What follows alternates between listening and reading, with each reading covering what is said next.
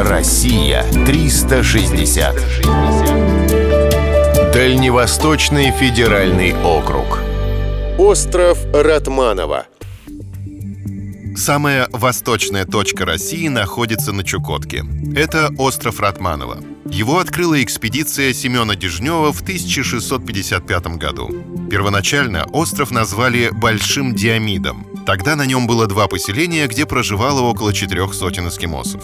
Позже его переименовали в честь мореплавателя Макара Ивановича Ратманова. Он принимал участие в первой русской кругосветной экспедиции.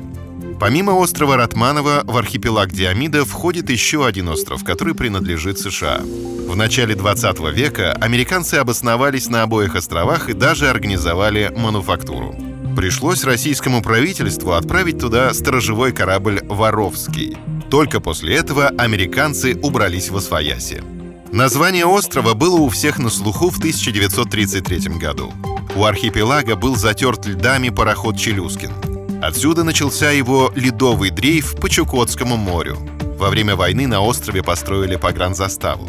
К этому времени аборигенов здесь уже не осталось. Все они переселились на материк. В разное время через остров планировали провести туннель, чтобы соединить Евразию и Северную Америку.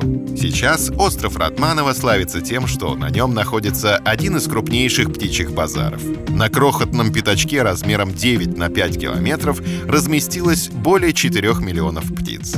Здесь встречали даже охристого калибри. Это единственный вид миниатюрной птички, который встречается в России. На острове также имеется крупное лежбище моржей, а в прибрежных водах можно встретить огромных серых китов. Россия 360.